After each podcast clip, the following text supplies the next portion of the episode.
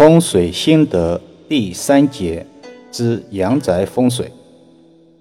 一、忌讳在院墙上安置窗户。别墅的院墙要么是栅栏，要么是石墙。有些朋友别出心裁，在院墙上弄个窗户，殊不知此窗叫做泄气窗，家中易破财。或儿孙招惹祸事，个个不顺。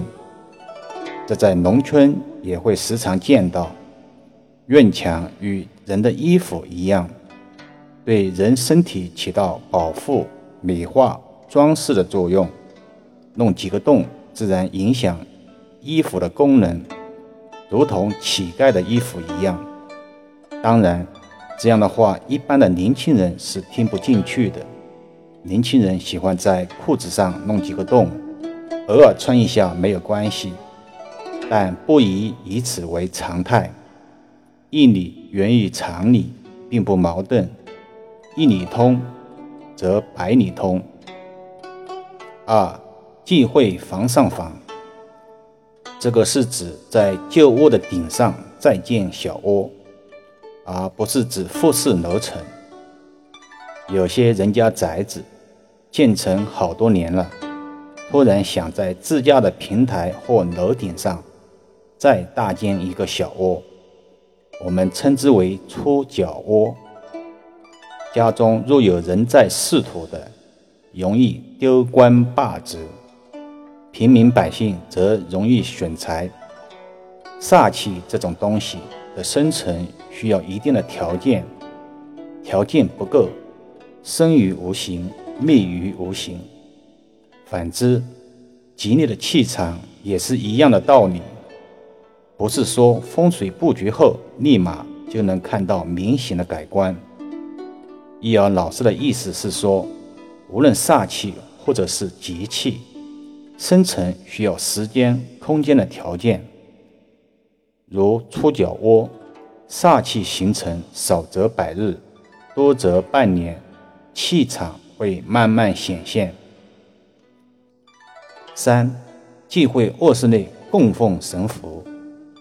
卧室，尤其是夫妇卧室，乃是夫妇卿卿我我的私密场所。有些朋友宅子空间受限，有心向神符，于是在自己卧室中布置了符龛，导致了平常在神符面前。